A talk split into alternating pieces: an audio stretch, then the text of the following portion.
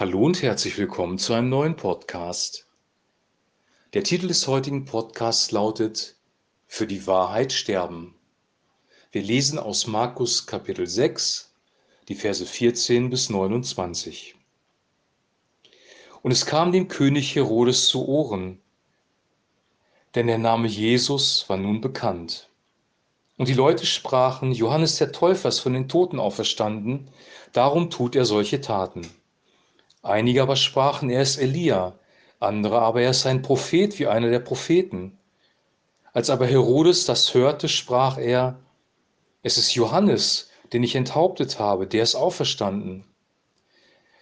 Denn er, Herodes, hatte ausgesandt und Johannes ergriffen und ins Gefängnis geworfen, um der Herodias willen, der Frau seines Bruders Philippus, denn er hatte sie geheiratet. Johannes hatte nämlich zu Herodes gesagt, es ist nicht recht, dass du die Frau deines Bruders hast. Herodias aber stellte ihm nach und wollte ihn töten und konnte es nicht. Denn Herodes fürchtete Johannes, weil er wusste, dass er ein frommer und heiliger Mann war, und hielt ihn in Gewahrsam, und wenn er ihn hörte, wurde er sehr unruhig, doch er hörte ihn gerne. Und es kam ein gelegener Tag, als Herodes an seinem Geburtstag ein Festmahl gab für seine Großen und die Obersten und die Vornehmsten von Galiläa. Da tat herein die Tochter der Herodias und tanzte, und es gefiel Herodes und denen, die mit ihm am Tisch saßen. Da sprach der König zu dem Mädchen, Bitte von mir, was du willst, ich will es dir geben. Und er schwor ihr einen Eid, wenn du von mir was du von mir bittest, will ich dir geben, bis zur Hälfte meines Königreichs. Und sie ging hinaus und fragte ihre Mutter, was soll ich bitten? Die sprach das Haupt Johannes des Täufers. Da ging sie sogleich eilig hinein zum König, bat ihn und sprach, ich will, dass du mir gibst, jetzt gleich auf einer Schale, das Haupt Johannes des Täufers. Und der König wurde sehr betrübt, doch wegen des Eides und derer, die mit zu Tisch saßen, wollte er sie keine Fehlbitte tun lassen. Und sogleich schickte der König den Henker hin und befahl, das Haupt Johannes herzubringen.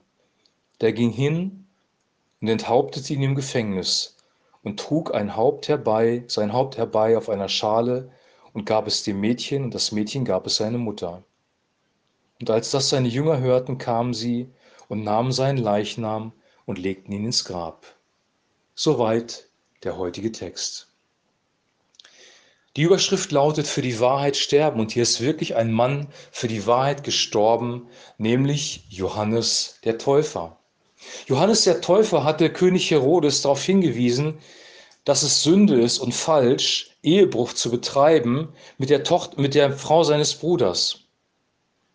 Und die war erbost darüber, dass er ihre illegitime Beziehung kritisiert hat. Und das ist ein gutes Beispiel, weil das passiert auch noch heute. Wenn wir Menschen auf ihre Sünde hinweisen, besonders im Bereich von Sexualität, kann es sein, dass wir Widerstand bekommen, dass man uns ja angreift und vielleicht sogar verbal oder sozial tötet. Das ist in dieser Gesellschaft normal geworden. Und Johannes der Täufer wurde aber nicht nur verbal getötet, sondern real, weil nämlich Herodes bei seinem Geburtstagsfest dem Mädchen, der Tochter von der Herodias, etwas versprochen hat. Sie hat für ihn getanzt, es war eine ausgelassene Atmosphäre, es war eine, ähm, eine, eine nette Feier und alle waren gut drauf, hatten Wein getrunken, gut gegessen. Dann tanzte dieses Mädchen und dann hat Herodes sich zu, einer, zu einem leichtfertigen Versprechen hinreißen lassen, nämlich ihr alles zu geben, was sie fordert, bis zur Hälfte seines Reiches.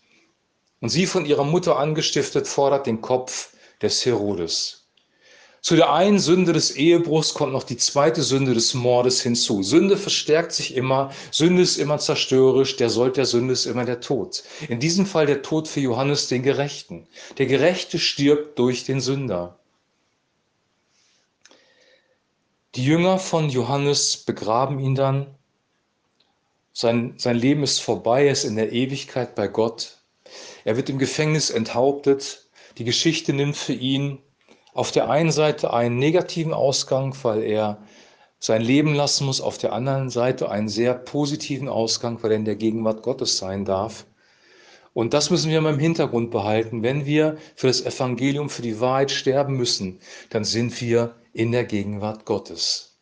Wenn wir für die Sünde sterben müssen, ist das weniger gut, aber wenn wir für die Wahrheit sterben müssen, sind wir in der Gegenwart Gottes. Vielleicht sind die mir, dir meine Worte heute zu radikal, aber diese Geschichte zeigt, wie schwerwiegend Sünde ist, wie viele Auswirkungen Sünde haben kann, wie brutal Menschen werden können, die von der Sünde zerfressen sind, in deren Inneren die Finsternis tobt, wie bei dieser Frau. Das alles ist eine große Warnung. Und die zweite große Warnung ist, gib keine voreiligen Versprechen ab. Gib keine voreiligen Versprechen ab. Herodes war betrübt über sein Versprechen. Aber um der Ehre willen und um derjenigen willen, die es gehört haben, hat er das wirklich durchgezogen bis zum bitteren Ende. Herodes hat Johannes gerne gehört. Sein Gewissen war berührt. Er wusste, dass das falsch war, was er getan hat.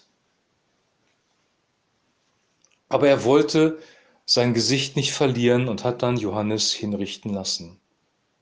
Was für eine dramatische Geschichte. Ein Mensch, vollkommen gerecht und heilig, so wird es hier bezeugt, muss sein Leben lassen wegen der Sünde eines anderen.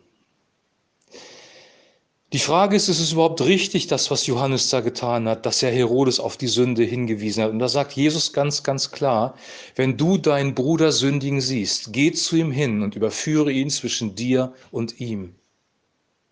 Wenn wir jemanden sündigen sehen, ist es unsere Aufgabe, ihn darauf anzusprechen. Und zwar deswegen, weil Sünde immer zerstörerisch ist. Die Sünde hat hier in diesem Fall die Ehe von seinem Bruder zerstört, die Beziehung zu seiner Frau zerstört.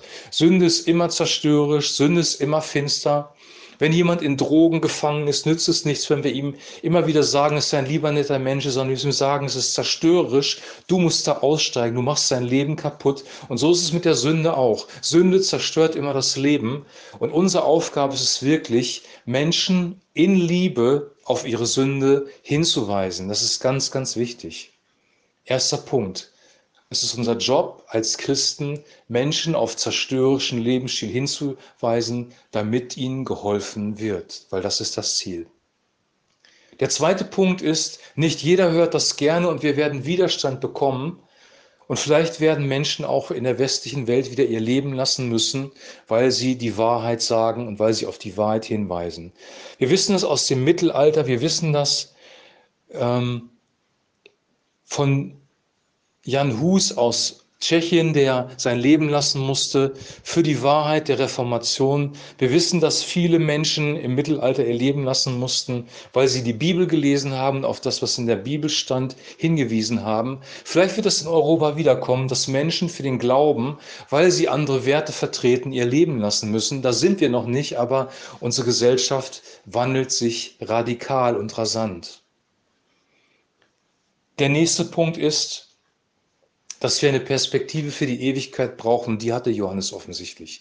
Er hat sich nicht gefürchtet. Nur wenn du eine Perspektive über dieses Leben hinaus hast, für die Ewigkeit, wirst du mutig und tapfer durchs Leben gehen.